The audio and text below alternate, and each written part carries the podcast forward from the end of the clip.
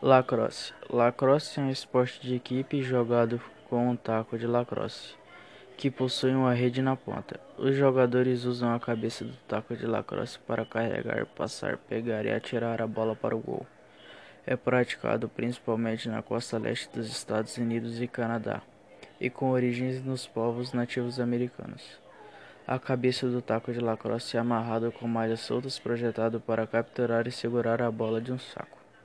Ofensivamente, o objetivo do jogo é marcar atirando a bola na baliza do adversário, utilizando o bastão de lacrosse de capturar, transportar e passar a bola para fazer defensivamente o objetivo e manter a equipe adversária longe de marcar e despojá-los da bola através do uso de verificação de pau e contato corporal ou posicionamento.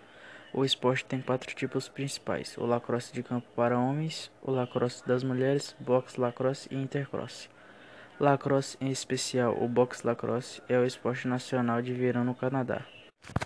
História: O lacrosse é um esporte de equipe relativamente popular na América do Norte. Pode ter sido, pode ter sido surgido tão cedo quanto no ano 1100 depois de Cristo, mas desde então sofreu muitas modifica modificações na tradicional versão nativa canadense. Cada equipe era constituída por cerca de 100 a 1000 homens em um campo que se estendia por cerca de 500 metros, a um par de quilômetros de comprimento.